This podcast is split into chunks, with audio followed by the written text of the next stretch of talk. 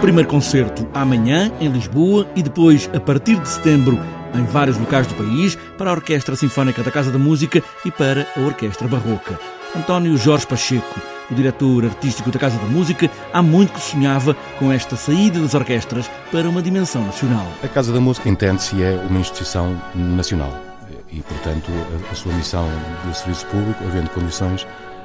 sempre foi nossa ambição que se estendesse a todo o território nacional e não só à grande área do Porto, não é? E, portanto, faltavam condições para que pudéssemos realizar este programa tão ambicioso que surgiu este ano. A justeza tem que ser feita à, à Fundação La Caixa, que percebeu o mérito desta iniciativa, que é levar de norte a sul do país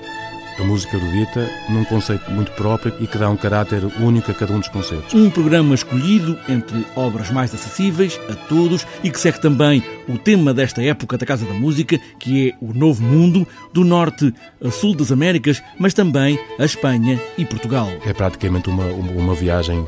à volta do mundo através da música, onde não faltará também a música portuguesa, como nomeadamente o fandango da suíte alentejana do Luís de Freitas Branco, mas também o americano John Philip Sousa, Samuel Barber, um, o Arturo Marques, uh, o espanhol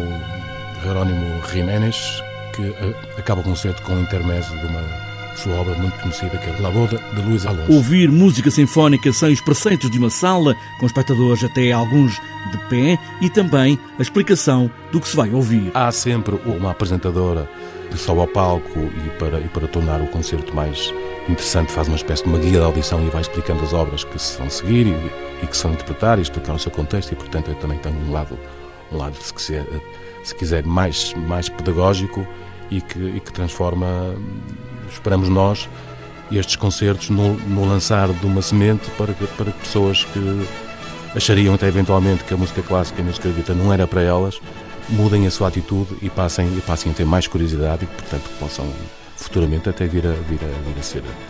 uh, frequentadores mais, mais assíduos e, frequentes da, da, Casa da Música. Também há essa intenção, como é evidente. Orquestra Sinfónica da Casa da Música sai de casa, fora de portas, amanhã à noite, em Lisboa, com entrada livre.